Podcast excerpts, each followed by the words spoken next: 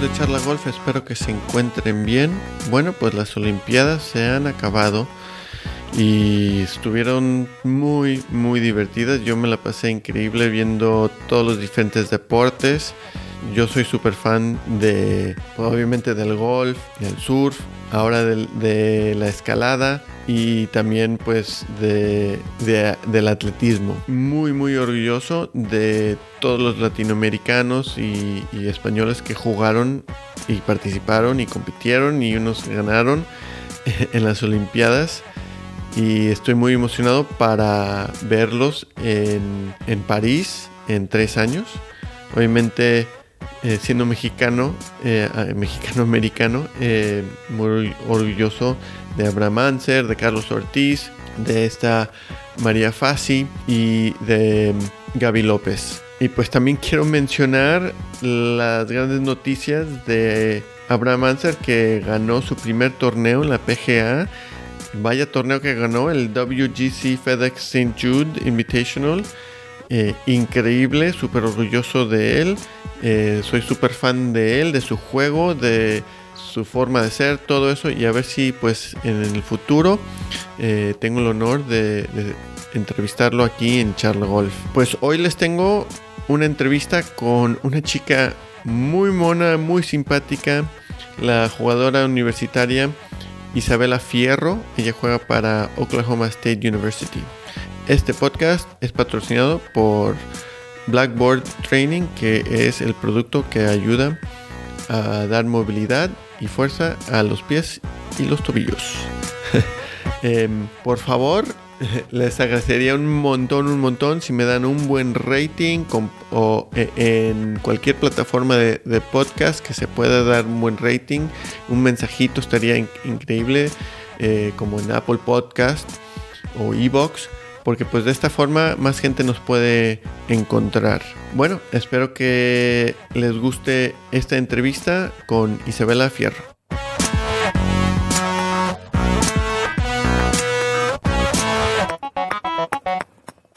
Isabela, muchísimas gracias por estar aquí con nosotros en Charla Golf. ¿Cómo estás? Muy bien, gracias por invitarme. Va, oye, este, curiosidad, ¿has estado viendo las Olimpiadas? Sí, literal, o sea, yo soy una persona mañanera, entonces siempre eh, en cuanto me levanto está de que me encanta, o sea, yo creo que es mi mes favorito de las Olimpiadas y siempre me pongo a ver todo, de todo tipo. Qué chido, ¿y, qué deportes este, te gusta ver en general? Sí, bueno, aparte del golf, mucha gente dice, pues a le aburre ver el golf y lo entiendo, pero a mí me encanta eh, clavados, eh, natación, eh, igual, este, ¿cuál era el otro? Eh, como track and field, igual me encanta. O sea, de todo un poco, porque aparte, es, o sea, yo lo siento como atleta, es como emocionante cuando alguien gana medalla, porque pues sí se sabe el trabajo que hay, no mucha gente sabe el trabajo que hay atrás de eso y es algo que a mí me emociona mucho, o sea, obviamente si es un mexicano con mayor razón, pero de cualquier país, o sea, este, es increíble cuando dan una medalla, la verdad. Me imagino que también es, te, motiva, ¿no? Así ver, obviamente, a Carlos, a Abraham y ahora este, esta semana vamos a ver a, a esta Gaby. Em, y a esta... María. Ah, sí, gracias. Este, pues sí, me imagino que te motiva, ¿no? Claro, ahora sí que pues ya, ya cada quien es diferente, pero hay muchos profesionales que porque no ganan dinero, pues dicen, no, no voy a jugarlo, cosas así. Eh, yo desde que tengo dos estoy representando a México y la verdad es que cada vez que juego por mi país, sea torneo de selección o no, pues solamente lo hago con muchísimo orgullo y es mucha, mucha alegría que siento cuando estoy jugando por mi país. Eh, y ahora que estoy en Estados Unidos, yo creo que es el triple especial eh, saber que pues es una mexicana, yo, estoy, soy mexicana y estoy en el equipo y puedo ahora sí que jugar por México cada torneo que estoy y, el, el, hecho de ver a Gaby y a María y saber que yo sé que un día voy a estar ahí porque es, uno es una de mis metas a largo plazo, yo sé que con trabajo y dedicación, eh, claro que puedo llegar ahí y ganar, y ganar medallas seguramente. Wow, pues estaría increíble eh, verte en las Olimpiadas representando al tricolor, estaría increíble. Bueno, pues empezamos a hablar un poco de golf. Em, dinos un poco de tus inicios de golf y tu primera memoria de golf. Eh, ok, eh, mi inicio, o sea, mucha gente me pregunta que quién me empezó como a guiar en el golf y digo que fue mi papá, eh, porque él es aficionado del golf eh, desde pequeño, eh, nunca jugó profesionalmente, pero era como un hobby que sí le encantaba y todo. pero realmente mis papás, cuando estábamos muy pequeños, yo tenía como tres, más o menos mi hermano tenía cuatro, y mi hermano estaba recién nacido, básicamente mi papá nos dijo que cualquier deporte que quisiéramos, que lo, que lo hiciéramos con disciplina y con dedicación, y mi mamá y mi papá en lo que financieramente nos iban a apoyar en lo, mejor que pudieran. Eh, y pues yo la primera medida que tengo del golf fue obviamente manejar carritos de golf y treparme en los árboles y todo eso. O sea, yo realmente nunca vi el golf como, o sea, cuando tenía tres años es cuando empecé a jugar, yo no dije como, ay, sí, vamos a jugar, o sea, fue como algo súper X que veía a la gente jugar y me, yo, yo soy mucho como de que tengo que tocar las cosas y así, entonces yo ahora tocaba los palos, veía a la gente, tocaba la plata de golf y como que me familiaricé y cuando cumplí cuatro, pues... Eh, empecé a pegar y uno de los profesores de ahí de, donde, practicaba hace tiempo eh, me dijo como, no, ¿cuánto tiempo lleva jugando? Y mi papá, y que no, pues es la primera vez que está pegando a la pelota. Y pues dijo, no, pues creo que sí tiene talento. Y me enamoré del deporte desde, desde entonces y, y pues sí ha sido un, un, proceso muy largo pero emocionante. ¿Y te metieron a, un programa juvenil cuando estabas eh, eh, aprendiendo o, cómo fue e, eso? Sí, bueno, llegó un tiempo que ahora sí que mi papá ya supimos que el ser papá no es significa ser coach. Eh, mi papá lo hacía por, probablemente como eh, yo, yo fui la primera, o sea, mi hermana como intentó jugar un tiempo, pero como que no era lo suyo, pero yo sí le entré a full. Entonces, este, mi papá ya dijo, ¿sabes qué? Mejor hay que encontrar a alguien que, que sepa lo que está haciendo, que, que, que pueda ver tu swing y te pueda ayudar. Entonces, eh, tuve uno con otro profesor de golf ahí y luego cuando cumplí nueve años o diez estuve con Rafael Alarcón y estuve con él hasta que tenía como 16, estuve con él muchísimo tiempo, o sea, Rafael fue una, una es una gran persona, pero fue un gran apoyo fuera dentro del campo de golf eh, para mí y para mi familia, nos ayudó a guiar eh, realmente y como que ponerle ese molde a, a mi carrera y, y, más que nada saber que no solamente hay que tener metas en el campo de golf, sino afuera también como persona eh, y bueno, ahora sí que Rafa fue como que la, ahora sí que el eje principal y desde ahí eh, pues fui madurando, mi familia ahora sí que se fue eh, familiarizando con todo el proceso y pues sí, hasta ahorita todo súper bien. Wow, wow, no sabía un poco que, que trabajaste con Rafa, pero pues ya Rafa ha moldeado a, obviamente moldeó a Lorena y ahora este a, ti te, te, ayudó. Sí, sí, sí, fue una persona muy importante. Este, dejamos de trabajar hace ya como cuatro años más o menos. Eh, pero es una, una, excelente persona y te lo juro, lo, hasta ahorita lo reconozco y todo, o sea, una excelente persona y su familia igual hermosa, nunca lo cambiaría. y pues, como tú dijiste, has representado a México, eh, viajado por pues varias partes del mundo y eso te por eso te ganaste una, una beca a Oklahoma State University, OSU. Go Pokies. eh, lo que me encanta es la mascota de OSU, el Pistol Pete con su caballo Bullet. ¿eh? Está buenísimo. Es diferente, a mí me encanta.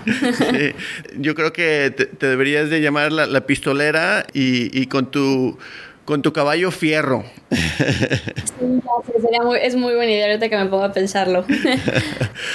oye, sí, ¿por qué OSU? Bueno, es un, es ahora sí que una respuesta es un poco larga, pero te voy a te la voy a aclarar muy bien. Eh, obviamente, siendo, siendo foránea, o siendo internacional, siempre el proceso es un poquito más largo y ahora sí que para mí, eh, en lo personal, quería un lugar donde se sintiera como en casa, una segunda casa. Eh, yo no quería algo tan grande porque dije, ¿para qué quiero algo grande si voy a estudiar y a jugar golf? No voy a la fiesta, no voy a nada, voy a concentrarme. Y realmente, pues al final y al cabo quería un lugar que me diera full de beca. ¿Por qué? Porque la universidad aquí es, es carísima. Es carísima. Tengo dos hermanos y todo, y pues también pensé en ellos y por mi familia también. Entonces, eh, el hecho de venir aquí, pues obviamente, primero que nada me enamoré de, pues, el campo de gol, las facilidades que tenemos. O sea, realmente aquí si tú eres atleta, o sea, literalmente todo el mundo te quiere ayudar. Si no eres de aquí, o sea, todo el mundo te quiere ayudar. Es como que todo el mundo tiene las puertas abiertas cuando tú necesites las cosas.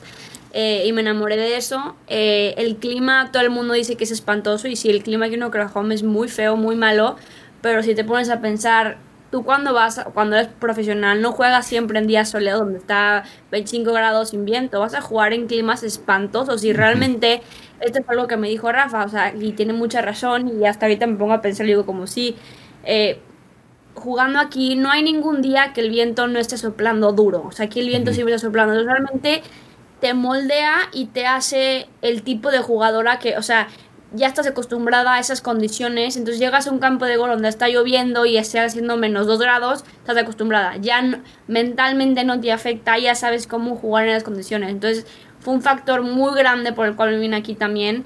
Eh, y luego el equipo. Eh, fue un proceso muy diferente porque yo cuando hice Verbal Commit con eh, Oklahoma State, teníamos unos coaches que me llevaban reclutando no sé, cinco años, seis años. Y en cuanto hago commit con ellos, eh, yo creo que dos meses antes de venirme a la universidad, los despiden a los dos. Entonces yo, sin coaches, no sabiendo qué hacer, dije en la torre, ahora que, o sea, yo entré en pánico y dije, mamá, ¿qué voy a hacer? O sea, ¿qué pasa? Y bueno, los cambios, cuando hay un cambio en la universidad es para bien, nunca van a hacerlo para mal. Entonces, pues por eso sí que pues fui paciente y vinieron unos coaches increíbles, los amo. Eh, y me encantó por el, porque el equipo es muy... O sea, tú si vienes de fuera y ves al equipo, lo ves, es, somos muy diferentes, muy diversos. O sea, tenemos solamente a tres o cuatro americanas en el equipo y somos 12. O sea, somos muchísimas hay europeas, hay literal Francia, Inglaterra, Australia, Taiwán, Japón y México, o sea, hay de todas partes del mundo y es lo que hace al equipo tan especial que realmente dije, estos son, son mis hermanas, o sea, no solo son mis teams, pero son mis hermanas a las que puedo ver todos los días y me van a entender si te llegas a sentir solita, si extrañas a tus papás, si o sea, todos esos factores que luego mucha gente no lo puede ver. Eh, y pues me enamoré y luego también del campus, o sea, yo el primer año no tenía coche y yo, o sea, me la pasaba, como todo es tan cerca, podías caminar a donde sea o podías pedirle ride a alguien y te daba ride. O sea, realmente, como dije, es una segunda familia que, que con poco a poco el tiempo me, me, he estado ahora sí que encariñando más y más y yo siempre siempre dije, cuando ya tenga mi, segundo año de universidad me voy a hacer profesional, no sé qué, pero en cuando pasa un año dije, no, es que hay cosas, sigues aprendiendo cosas y pasa el segundo y luego hay que seguir y luego este año que llegamos a las finales en Nationals, dije, ¿saben qué? Es un sentimiento que, que, que tuve que no lo puedo explicar, que no me voy a ir de aquí hasta que me saquen, o sea, hasta que me digan, vaya, se te acabó el tiempo, o hasta que ganemos Nationals. O sea, yo ahora sí que quiero ayudar al equipo a ganar Nationals, que es lo mejor que puede ocurrir en la universidad. aquí en mujeres, en ningún deporte he ganado Nationals, nunca. Entonces, este, ahora sí que estuvimos muy cerca este año y, como que te, te, genera esta sensación de trabajar más fuerte en ti misma como jugadora, como persona.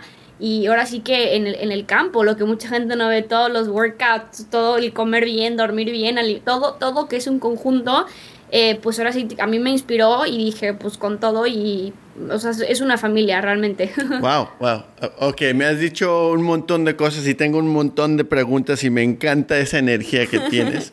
Eh, entonces voy, a empezar eh, con, lo simple. Em, ¿Cómo te fue en el TOEFL y en el, SAT, en el SAT? Porque sé que antes de, empezar tienes que pasar eso y, ya después este, puedes jugar.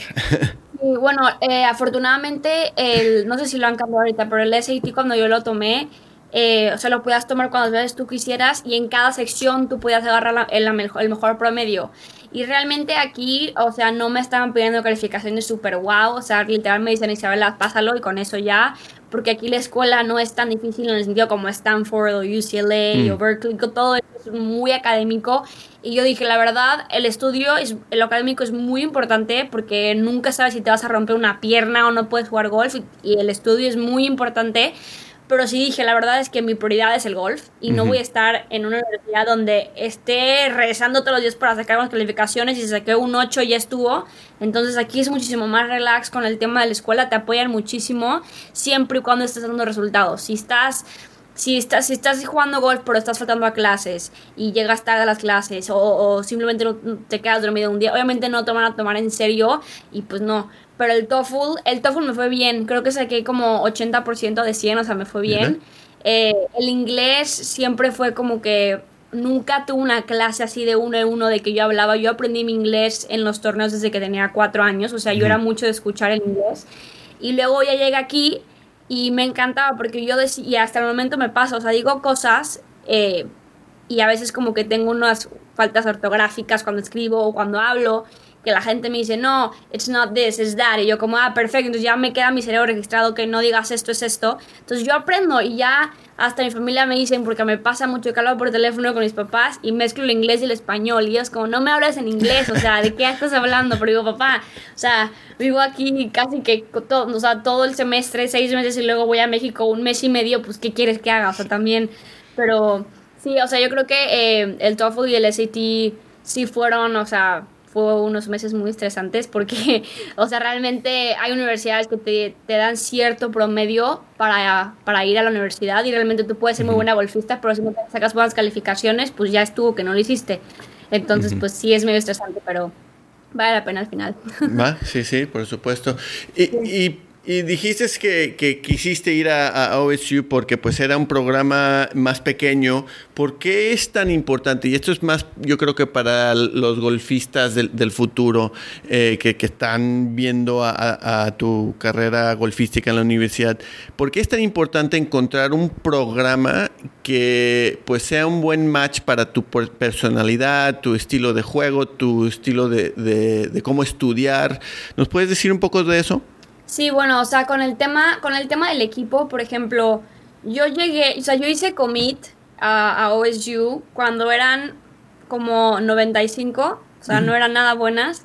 Y todo el mundo me cuestionaba, pero es que ¿por qué te vas a ir ahí? Y obviamente no me iba a sentar a explicarle a, miles de gentes por qué me decidí ahí, obviamente no. Pero pues, realmente mi, mi respuesta era muy sencilla. Decía, yo quiero ser ese, ese pilar, esa persona que levante el equipo a ser mejor. O sea, yo quiero ayudar a las jugadoras a ser mejores y a llevar esa competencia. Y en mi clase entraron otras dos niñas muy buenas que realmente ayudamos al equipo, apoyamos y luego como esas, como es, o sea, entramos otras tres, hubieron niñas de generaciones que iban a entrar, que nos veían y decían, ah, bueno, yo quiero estar en ese equipo porque les, está yendo muy bien, hay mucha competencia, entonces a más gente, a más gente, a más gente. Y ahorita somos 12 niñas que las 12, o sea, aunque quedamos, aunque seamos ahorita tres, somos tres este, de Estados Unidos ya en el ranking, ya no somos 95, somos tres.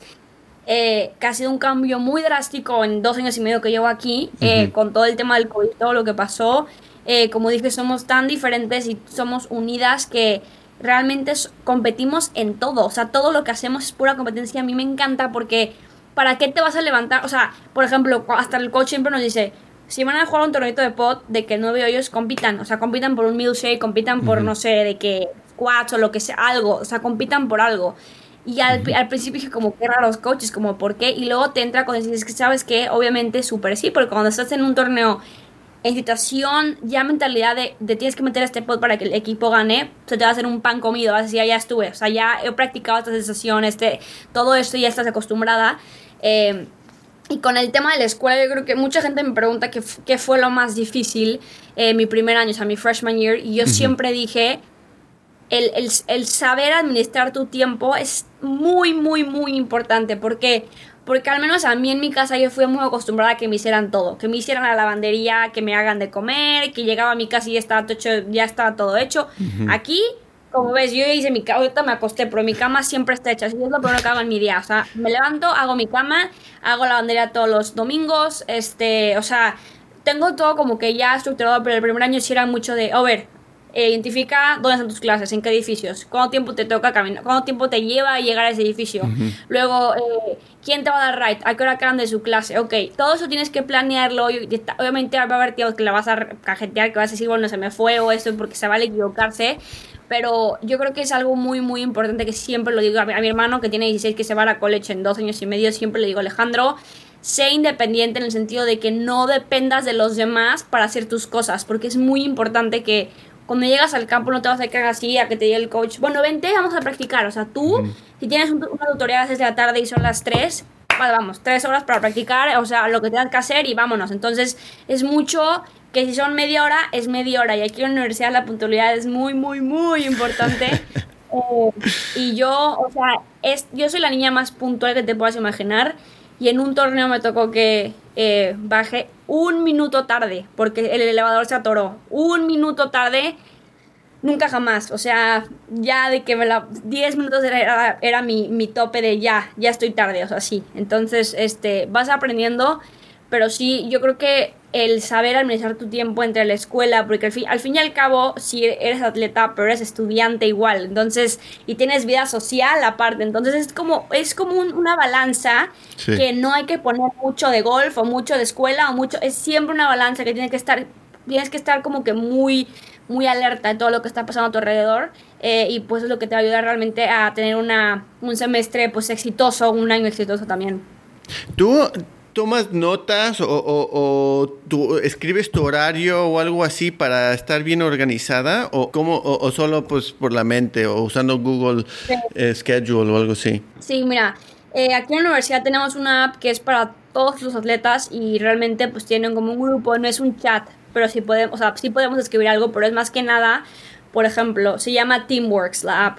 Eh, la tenemos en el teléfono y cuando tenemos ya nuestras clases que vamos a empezar, te la voy a enseñar. Va. Eh, nos ponen como horarios, a qué hora empieza nuestra clase.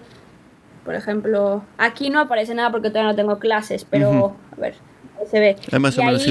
Es como una agenda, pero te dice, por ejemplo, hoy tengo entrenamiento de golf tres horas y te dice de qué hora a qué hora. Entonces tú puedes ya planear tu día sabiendo, ok, me voy a tardar tanto tiempo, tanto tiempo. Este, y ahí te dice, por ejemplo, tienes clase, por ejemplo, speech class uh, de 8 a 9.45 eh, en tal edificio y tal número tal. Entonces ya sabes a qué edificio ir, qué número. Entonces es un poquito más fácil eh, estructurar tus cosas, pero también como digo, eh, el estar puntual y no distraerte y así también es muy importante porque si no, pues todo como que se va retrasando un poquito. Va muy bien. Entonces tú lo, tienes bien, bien organizado y, la universidad te está dando pues las herramientas para tú aprender a, organizarte. Súper, excelente. Este, algo que, dijiste y una de las razones de por qué escogiste eh, Oklahoma es por el clima, como mencionaste, una de mis definiciones de golf que le digo a los golfistas con que yo trabajo es adaptación. Hay que adaptarse al campo de golf, al clima, todo eso. Em, ¿Qué es lo más básico que nos puedes decir para que como golfistas lleguemos a un campo de golf y estemos listos? Una recomendación. Eh, sí, va a sonar, eso es muy simple, de hecho, va a sonar medio bobo, pero es mental. Ah. Realmente es mental porque porque yo lo tuve, o sea, esto es hablando del clima, pero por ejemplo, yo tuve cirugía en mi muñeca hace tres años eh, y yo jugué con mi muñeca con tres ligamentos rotos por dos años. Entonces andaba en un, en un, en un, en dolor por dos años que yo llegó a un punto que ya realmente ni lo pensaba y decía, bueno, pues no, ya, estoy jugando. Es lo mismo con el clima. El coach siempre nos decía, por ejemplo, en un torneo, jugamos a, el día de práctica jugamos a menos 12 grados y hacía un viento y lluvia espantoso y todo.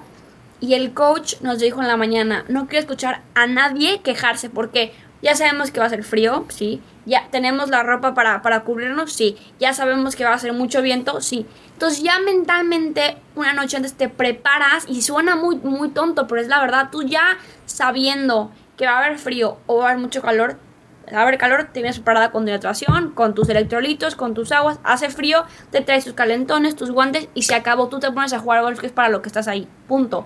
Porque realmente tú le, es muy, es muy, muy chistoso como tú le das poder a lo que dices. Y tú dices, ay, qué frío, ay, qué frío, ay, qué frío, ay, qué frío. Entonces, ¿qué vas a tu Qué frío, qué frío, qué frío. Entonces, tú vas a estar distrayendo de tus tiros, no vas a estar concentrado en el momento 100%. Y es, es como una cadena que se va haciendo. Entonces, eh, lo mental es muy, muy, muy importante. O sea, realmente estar en el momento presente y, y, si hace frío ya, sabes que va a ser frío, entonces no, no darle importancia a esos pensamientos negativos o a esas, o sea, esas que yo digo como que distracciones externas que pueden llegar a afectarte internamente, entonces este, pues sí. Va, muy bien, no, no, no, el, tener este, eh, ganarle eh, a, a, la, a la situación con la mente, yo creo que es algo muy simple, pero al mismo tiempo muy difícil de, controlar. Entonces, buen consejo, buen consejo. algo que es muy conocido es este, la, rivalidad entre OSU y OU, Oklahoma University contra Oklahoma State University. Cuando juegan contra ellos eh, dentro del campo de golf o quizás en, fútbol americano, pues ¿cómo, es esa rivalidad? Sí, eh, en el fútbol americano hay una cosa que se llama Bedlam, que Bedlam realmente consiste en Oklahoma State, eh, pues ahora sí que en contra Oklahoma. Y es ahora sí que muy, muy grande aquí.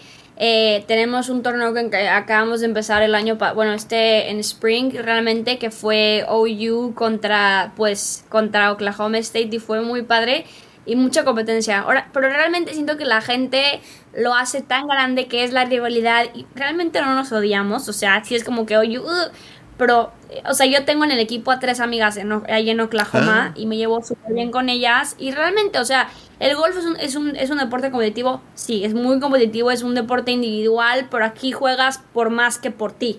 Entonces, pues aprendes ese sentido de, de, más de equipo. Pero al fin y al cabo, o sea, yo si veo que alguien juega mejor que yo, qué padre, que me ganen con un buen score, porque me va a ayudar a ser mejor a mí y a las demás. Entonces, el golf es algo que pasa mucho, hay mucha envidia, mucho como, jealousy, pasa mucho eso. Y hay que aprender, o sea, cuesta, pero hay que aprender a, que si alguien te gana con verde, aplaudirle o así, en vez de decir como, ¿por qué no la falló? O sea, cosas así que vas aprendiendo. Yo siempre he sido ahora así que si me ganan, que me ganen y que con, con verde y si, si pasa, que pase. O sea, yo no, no está en mi control como los demás jueguen, pero está en mi control como yo reacciono y como mi proceso en lo que haga. Bueno, aquí tengo una libreta y estoy tomando notas. Estas sabidurías de, una jovencita universitaria, wow, ¿eh? Así impresionado, ¿eh? eh algo, algo que escucho mucho de, buenos golfistas, escuché Lorena diciendo esto, escuché eh, a, este Gary Player, tuve la, la oportunidad de verlo. Dijo que para ser un campeón te tienes que conocer dentro y fuera del campo de golf tú pues nos estás diciendo mucho de, cómo tú te, te conoces a ti misma psicológicamente, pero ¿cómo es tu juego? Dinos, dinos de tu juego eh, y si nos puedes describir de, cómo conoces tú tu juego, quizás has tenido una ocasión donde hiciste una mala decisión y aprendiste Sí, bueno, yo soy una jugadora que ahora sí que me puedo llamar agresiva, o sea, yo soy mucho de, mucha gente me ve jugar y me dice que parece que estoy pegándole lo más duro que pueda a la pelota, pero igual cuando, cuando eres chaparrita y no eres tan grande tienes que bajarle con todo lo que puedas, pero realmente, este, obviamente sí, sí conozco muy bien a mi swing, me conozco yo como persona, que es lo, es lo que uno de los factores que universidad, o sea, estando aquí en la universidad me ha ayudado a conocerme más a mí misma como persona y como jugadora porque realmente, si tú te das cuenta en, el tour, todo el mundo sabe pegar a la pelota de golf. Todo el mundo sabe pegar una pelota alta, baja, con Dre, con Faith. pero realmente, ¿quién se conoce ta, o sea, tanto a sí mismo para cuando esté en un momento clave de meter un pot para ganar el torneo, saber cómo callar su cabeza así? Decir, ¿sabes qué? Ahorita no es tiempo de pensar en babosadas, ponte aquí, en el presente, porque realmente me pasa mucho. A veces yo me llego a, me pongo tan ansiosa que empiezo a pensar en el futuro, en el futuro, y el presente dónde quedó. Entonces yo realmente me empiezo a hacer errores, pero no errores de swing ni técnico, es errores de, mentalmente en el campo, y empiezo a pensar de, y ese score va a ganar, y ese score. Entonces realmente ese está en el, en el presente, que es a mí lo que más me ha ayudado, em, empecé a trabajar con un psicólogo muy, muy, bueno de Chile y es lo que más me, me, ha ayudado a conocerme a mí misma, saber que estar en el momento es lo más importante en el tema golfístico, muy, muy importante. Y también fuera, porque realmente estás en la escuela y no piensas en el presente, vas a reprobar el examen, no vas a enfocarte bien en las clases y no vas a aprender nada. Entonces es como un, un tema muy general, pero muy específico al mismo tiempo. Eh, en mi, en mi juego yo amo, amo potear. Eh, desde muy pequeña amo potear. Cuando tuve lo de la operación, eh, lo primero que me dejaron fue potear. Y nada más. O sea, y fue frustrante al principio, pero me volví una maga en el juego corto porque pues de no hacer nada me dejaron hacer pot como por 4 o 5 meses. Entonces yo me, me ponía a potear 5 o 6 horas, hacía breaks, regresaba otra vez, así. Entonces, pues realmente fue, fue un... un eh, ahorita ya obviamente pues no por tanto tiempo, pero me encanta. Eh, soy una, o sea, yo soy una jugadora muy derecha, le pego largo pero muy derecho, que es lo que más me gusta porque puedo ser agresiva con mi swing eh, y también sé controlar, soy muy buena con el tema de distancias. O sea, si tú me pides votar la 83, la voto 83, es lo que trabajabas mucho en la universidad. Trabajabas mucho en. Porque mucha gente dice, ¿cuánto le pegas a Ferro 9? No, 150, 145. No, no, de carry. Te puedes decir, al 9 le pego 146 de, de aire, cosas así. Entonces son cosas que te vas dando cuenta. Yo me conozco. Eh, con mis coaches obviamente me, han ayudado mucho a entender el proceso de qué tan importante es eh, eh, conocer a tu swing en el control de distancia, saber que cuando estás, por ejemplo, en un mal día, ¿cuánto le pegas? Si estás cansada, ¿cuánto le pegas? Si hicimos un workout pesado y el siguiente jugamos una calificación, ¿cuánto le vas a pegar? ¿Cuánto tú, tú como persona, cuánto, cuánto porcentaje vas a estar ahí presente? O sea, estás cansada, te desvelaste, no comiste, no tomaste suficiente. Todo eso te va ayudando a conocer. Yo, yo sé, por ejemplo, que si no me tomo seis botes de estos, mañana voy a estar muerta. Entonces, es como un proceso que tú vas entendiendo y lo vas calando y pues al final te hace conocerte a ti como jugadora. Va, muy bien. Oye, es algo, una pregunta muy simple, pero ¿tú buscas las banderas o hay veces que no te apuntas a las banderas? Porque pues eh, mucha gente dice, le digo, oye, ¿dónde te estás apuntando? Pues a la bandera. La bandera está detrás del, del de la trampa. ¿Qué, ¿Qué, haces? Dime. Sí, um, o sea, de hecho, qué bueno que lo preguntas, porque ahorita hace un par de meses le caí a mi hermano en el US Junior, que es un torneo muy, muy importante. eh, y justamente me di cuenta que tanto he aprendido yo y ahora, ahora sí que pude ayudarlo lo más que pude a mi hermano. Eh, porque en, en, esos, en esos torneos, especialmente en el US Junior, en el Women's Amateur, donde son dos días y luego calificas a match play, lo hacen muy adrede a poner banderas donde tengas cuatro pasos de la entrada, en, tipo en una trampa, que tengas cuatro pasos y pegada a la izquierda. Y mucha gente, si te pones a 100 jugadores, te, aseguro que la mitad del field va a ser bogey ese y se tira la bandera. ¿Por qué? Porque está diseñado a que la gente diga la bandera, la bandera, la bandera y falles el green. Porque esa bandera es, si, la, si hiciste un draw de 3 yardas, ya la erraste en el lado malo del campo. Entonces, es saber realmente conocer y, tener, y es una disciplina muy fuerte porque yo antes de college era una niña que le pegaba a las banderas todo el tiempo y yo tenía la suerte de que ah, me votó bien y estoy a 10 pies para verde, pero no, o sea, realmente saber, bueno, si tengo un wedge en la mano puede ser un poquito más agresiva, pero si tienes un 7, un 6 de fierro en la mano, no vas a tirarte la bandera, o sea, es mejor tener un pot de 30 pies, hacer dos pots, irte feliz con par, a estarle rezando a Dios que tienes, un, un, tienes que tirar un flop de, de 30 yardas para, botarla suave y luego tener un pot de 8 pies para par, o sea, realmente te pones a pensar y dices, bueno, si es un torneo de 4 días, es realmente no puedes ganar el torneo en el primer año, pero sí lo puedes perder. ¿Por qué? Porque estás haciendo ediciones malas, o sea, una edición y bogies son parte del campo, o sea, hay que entender eso también, que bogies son parte, o sea, no significa que estés jugando mal, o sea, realmente en el golf gana el que haga menos errores, no el que juegue perfecto. Entonces, saber, eh, el hecho de saber en qué lado errar es algo que en, los días de práctica es a lo que yo me, a lo que yo me enfoco mucho, es como, a ver, en este green sé que hay un, frente falso a la derecha del green. Ok, bueno, entonces sé que mi errada aquí es a la izquierda. Si hay una bandera a la izquierda, voy a apuntar un poquitito a la derecha porque yo pego draw. Entonces sé que va a estar en esa área. Pero si la bandera está a la derecha, donde está ese frente falso, saber que me voy a poner un poquito más a la, más a la izquierda, favorecer ese lado izquierdo y no arriesgar ese frente falso que me lo va a aventar 30 horas atrás de, ah, eh, antes del green. Entonces, es algo que por ahora sí que el, yo le digo el game plan, o sea, tener un buen game plan es este muy importante porque es mucho, eso es mucho de, de amateurs, el ir siempre a la bandera y driver y esto y lo otro. A ver, tienes, si pegas un driver tienes una calle de 10 yardas. Es imposible, o sea, si pones 10 bolas, o sea, si no eres, ahora sí que alguien que no conoces tu swing, obviamente no es imposible dejar las 10 bolas en el fairway, imposible. Pero si pegas un híbrido, una madera antes de esas trampas, pues tienes una calle de 20, 30 yardas donde estás más cómodo. Entonces, es ahora sí que pensar ese game plan. wow. Ok, súper. Increíble respuesta. Em, ¿Tu coach Greg usa estadísticas de Stroke Game para, pues, quizás analizar sus juegos y practicar de esa forma? Sí, de, de hecho, siempre que salimos al campo a hacer calificaciones, porque en nuestro equipo nadie tiene asegurado nuestro, el spot. Nadie. Así sea que ganaste el torneo pasado o estás en 5 del mundo, nadie está exenta. Tenemos calificaciones de tres días eh, el fin de semana antes del torneo.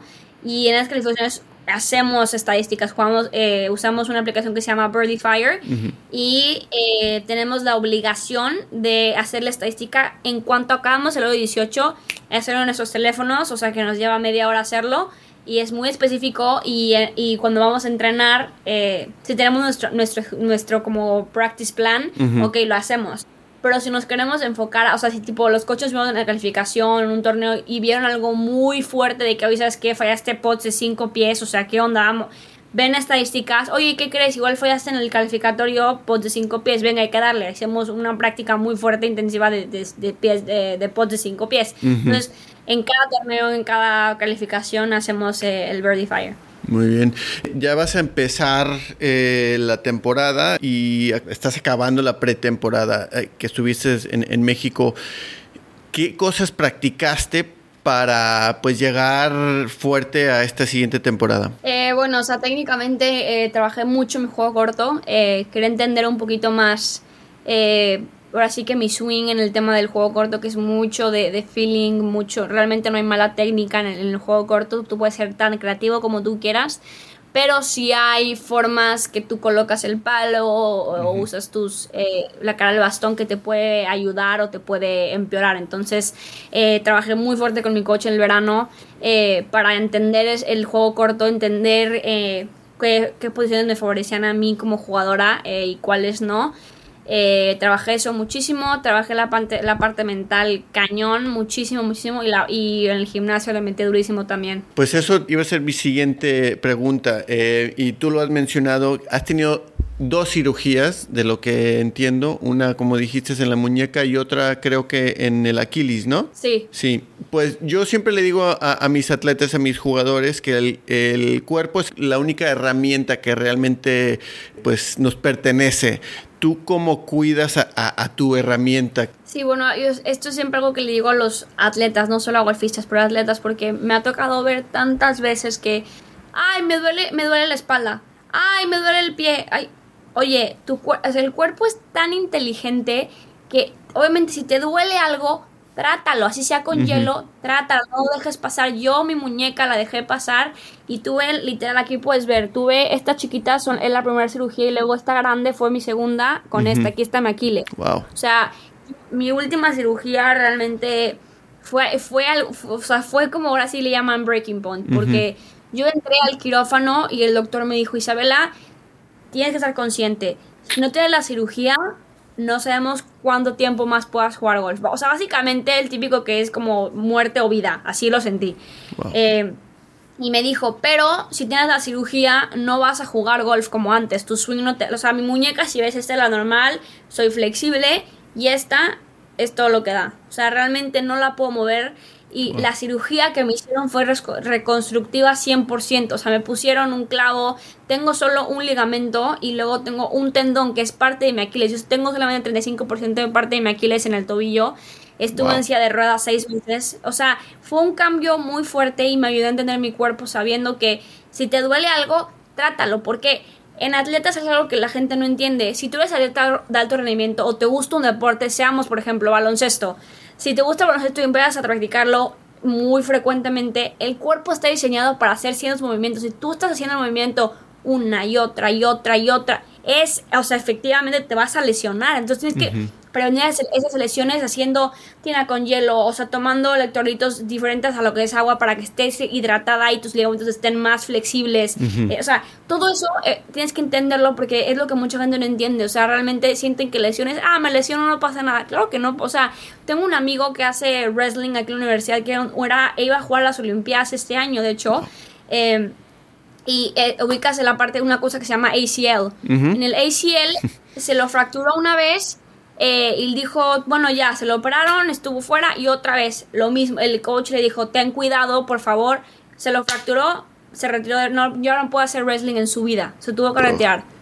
Entonces, eh, son, y, y, o sea, realmente tú lo ves y dices, ah, que no me pasa a mí, no pasa nada, yo soy invencible.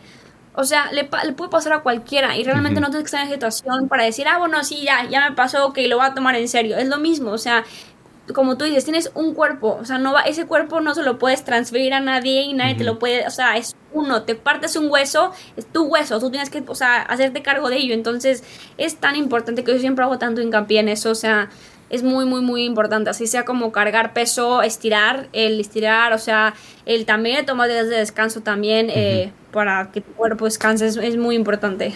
¿Y cómo, eh, usas las instalaciones de, Oklahoma State University? ¿Qué, has aprendido de, cómo cuidar a tu cuerpo ahí en, la universidad?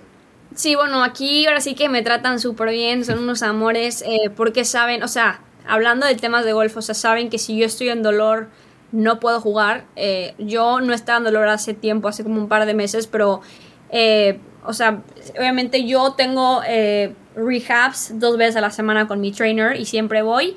y me hacen típico, me hacen un poquito de láser, no me mueven tanto la muñeca porque pues ya no tengo nada de movilidad, realmente no, pero me ayudan a, por ejemplo, esta sí que, está queloide, me ayudan a despegarla, entonces me ponen ahí un, un fomentos calientes eh, y luego igual el tobillo me ayudan mucho a fortalecerlo porque pues a veces que mi pantorrilla está medio inestable por el tema del Aquiles, eh, pero me ayudan aquí muchísimo, o sea, realmente igual una de las razones por las cuales viene aquí es que te quieren ayudar, o sea, realmente si te quieren ayudar no es típico que como universidades los coaches te hablan miles de flores que hay, somos esto y te vamos a dar esto y llegas a la universidad y es una pero, pero horrible pesadilla. Entonces, eh, pues fui afortunada en ese sentido.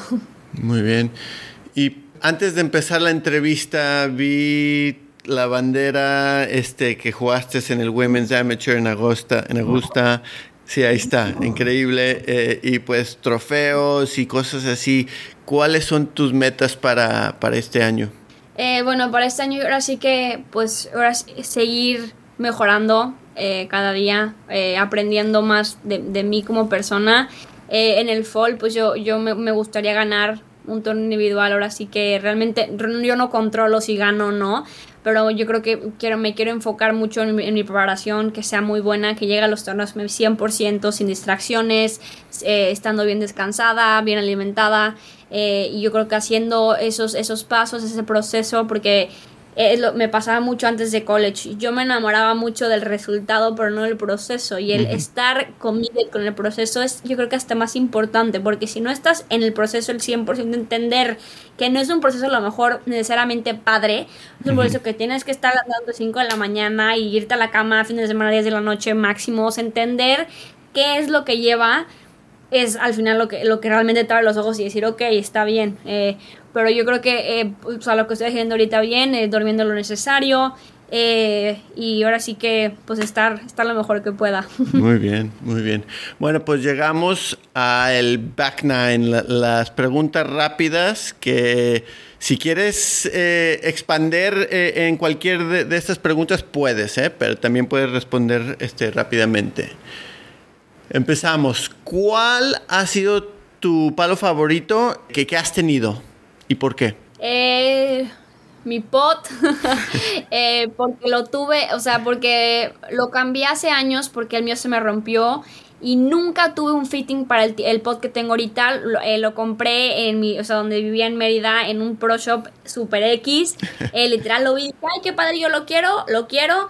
Eh, y luego quise que me cambiaran el grip a un naranja porque me iban a venir a Oklahoma State y me lo pusieron mal. Le pusieron como cuatro tapes y estaba medio grueso y dije, ¿qué es esto? Y desde ahí empecé a potear y me gustó y me gustó y desde ahorita lo tengo ya y la varilla está toda, toda oxidada, toda fea, pero es mi bebé. O sea, no lo cambio por nada del mundo. Súper. El peor y el mejor tiro que has hecho, que puedes recordar. El mejor tiro que he hecho yo creo que fue en el Mundial Amateur, eh, cuando fue en México, en Cancún, eh, estaba en el hoyo 11 de Mayacobá eh, y tenía un tiro como de 115 yardas y creo que pegué mis 50 grados y mi coach de ahí del equipo nacional estaba ahí conmigo y la metí de aire para Águila y fue como tenía galería, o sea, se escuchó como si fuera un partido de fútbol americano, de que, o sea, durísimo y nunca se me va a olvidar.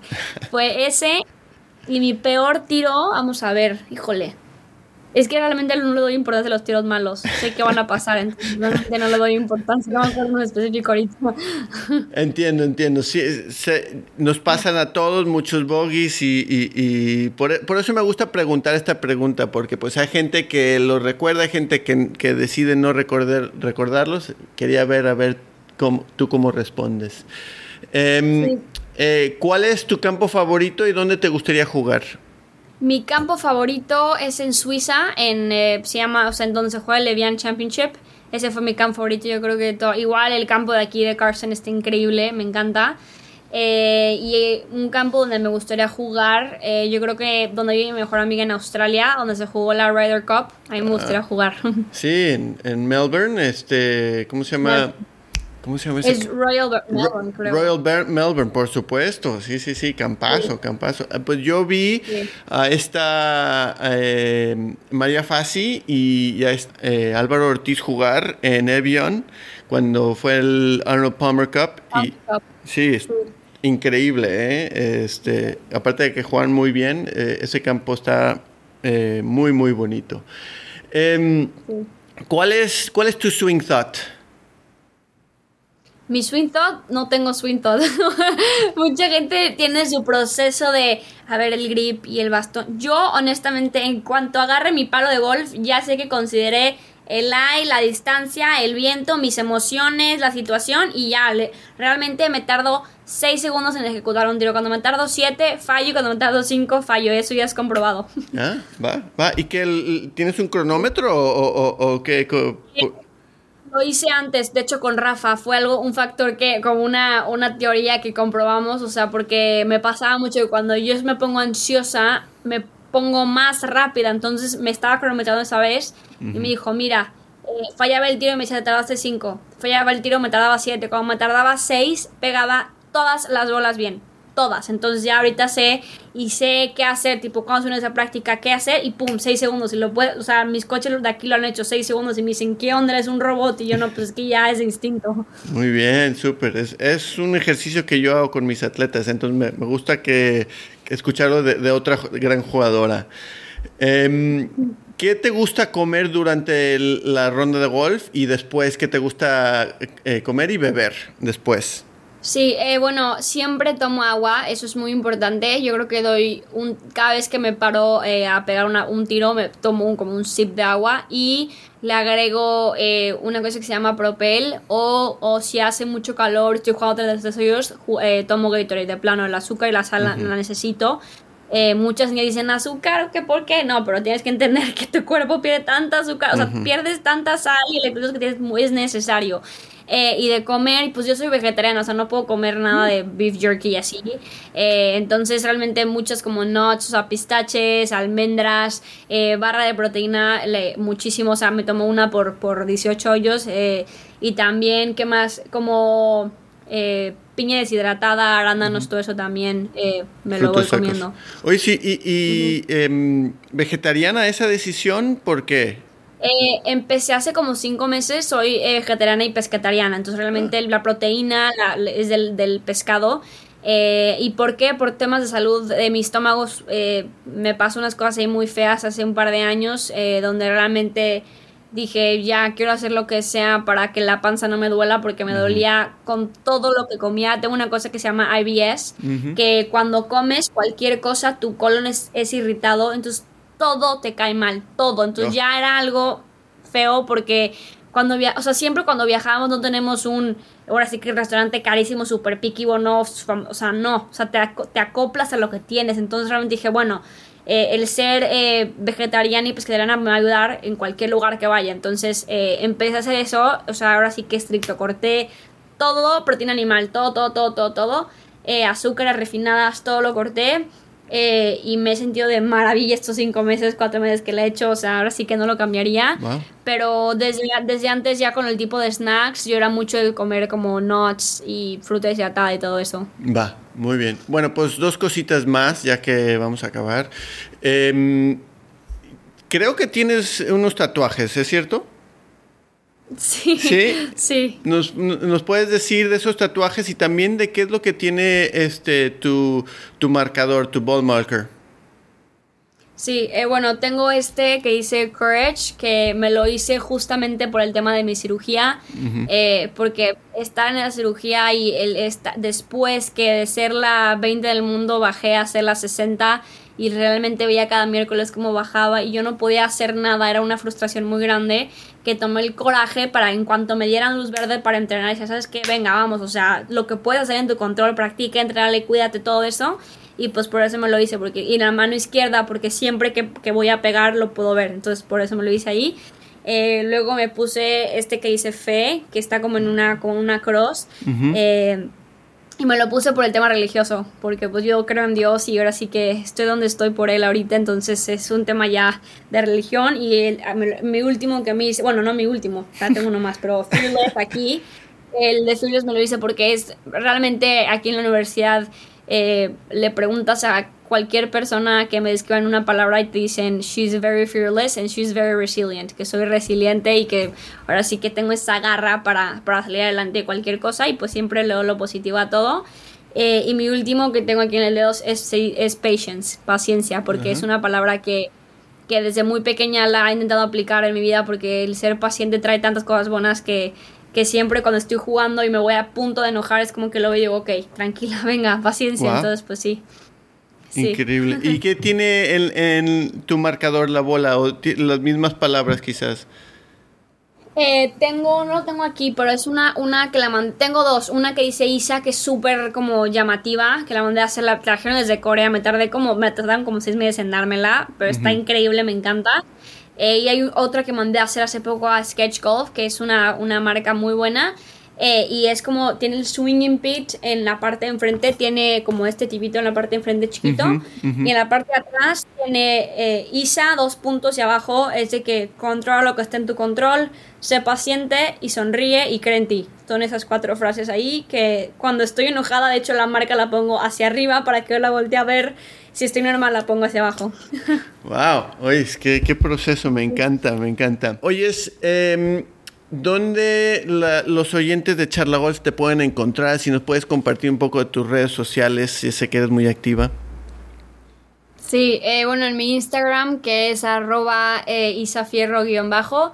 En Twitter, déjame double check, según yo era como IFS Golf, eh, pero déjame checarlo porque ahora sí que lo hice hace años. Sí, arroba IFS Golf, Facebook no uso, literal, hace años no lo uso. Yo creo que soy más activa. Y luego en mi pues, Snapchat, Isa Fierro-00. Muy bien. Isa, em, pistolera. Eh, te, deseamos, te deseamos lo mejor en este año, eh, mucha suerte y, y, pues gracias a estar aquí con Charla Golf. No, hombre, mil gracias por invitarme. Ahora sí que lo que necesiten, un DM o algo así, siempre contesto.